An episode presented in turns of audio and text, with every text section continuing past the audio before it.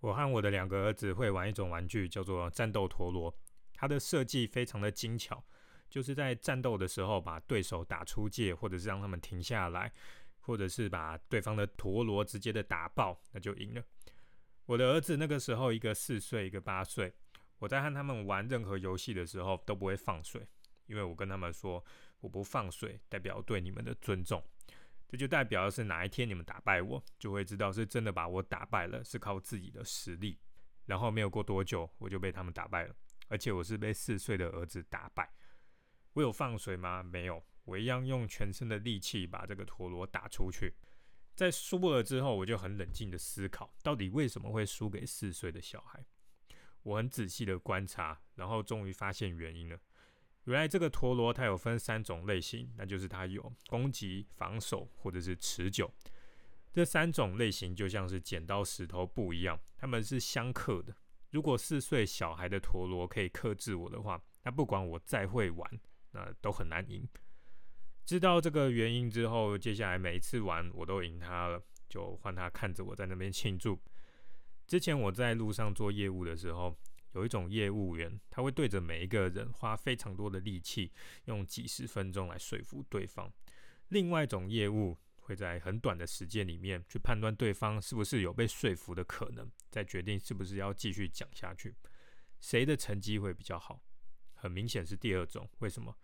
这个就跟玩战斗陀螺一样，你想要说服每一个人，包括说服那些不适合你产品的人，那是非常吃力的一件事，成功的几率很小。如果在路上有非常多的人可以接触，那一定是选择第二种方式，不要浪费时间在错误的人身上。但是有另外一种情况才会用第一种方式，就是对每一个人想尽办法用很多的时间说服。那种情况就是当你能接触的人是有限的时候。譬如说我之前做过电话的行销专员，那我每天能打电话的名单是有限的，公司会配给我。我需要想办法说服名单里面的人，不管对方适不适合，或者是要谈生意的厂商，只有那几件而已。当然要用全力来跟他讲，没有让你挑的余地嘛。可是，在研发产品的时候，就要小心选到正确的客户。有一些老板会说：“哦，我做的产品要让本来就对这类东西没有兴趣的人也会爱上。”这个就是非常危险的想法。因为你会浪费很多的精力去讨好错误的人，甚至你会把资源砸在这些错误的人身上，想办法去讨好他们。这个是很常见的错。很多老板看到客人的评论，偶尔出现一则产品的负评，他就会很烦恼，甚至吃不下饭，然后还跑去修改产品，去迎合这种负面的评论。问题是，其他九十九个好的评论，他们喜欢原本的产品嘛？但是老板就会专心在这种错误的人上面，万一他真的把产品给改了，反而就会让原本的客户不喜欢。像我当初在研发巧克力蛋糕的时候，有给不同的人试吃，有的人会说这个真的很好吃，连我平常都不爱吃巧克力的人都喜欢吃。或者是有的人会说啊，真的很不好意思，我本来就对巧克力没有兴趣，所以你的蛋糕我觉得还好。听到这一类的评价，我都不会特别的放在心上。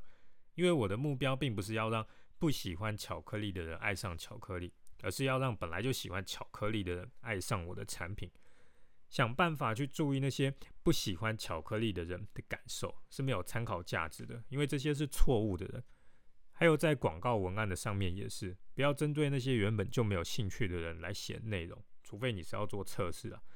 你应该要优先和有兴趣的客户对话，譬如说你要卖车。那你的卖点是非常的安全，可是价格比较高。可是有一种人，他认为车子能开就好，CP 值最重要。你想要说服他会怎么做？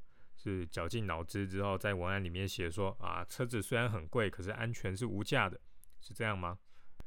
对于车子可以开就好的人来说，他也有自己的一百个理由来反对你。譬如说啊，车子慢慢开就是安全的，不需要花这么多钱。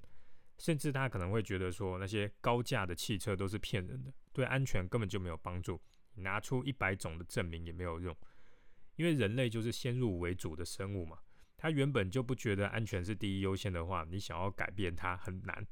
江山易改，观念难移。做生意最浪费时间和金钱的动作，就是改变人的成见。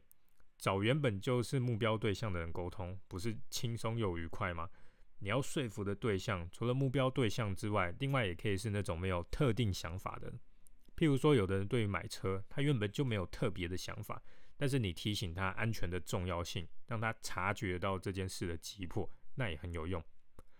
广告跟行销其中一个技巧，就是让客户察觉到他其实有这方面的需求。这个是针对心里没有成见的人用的。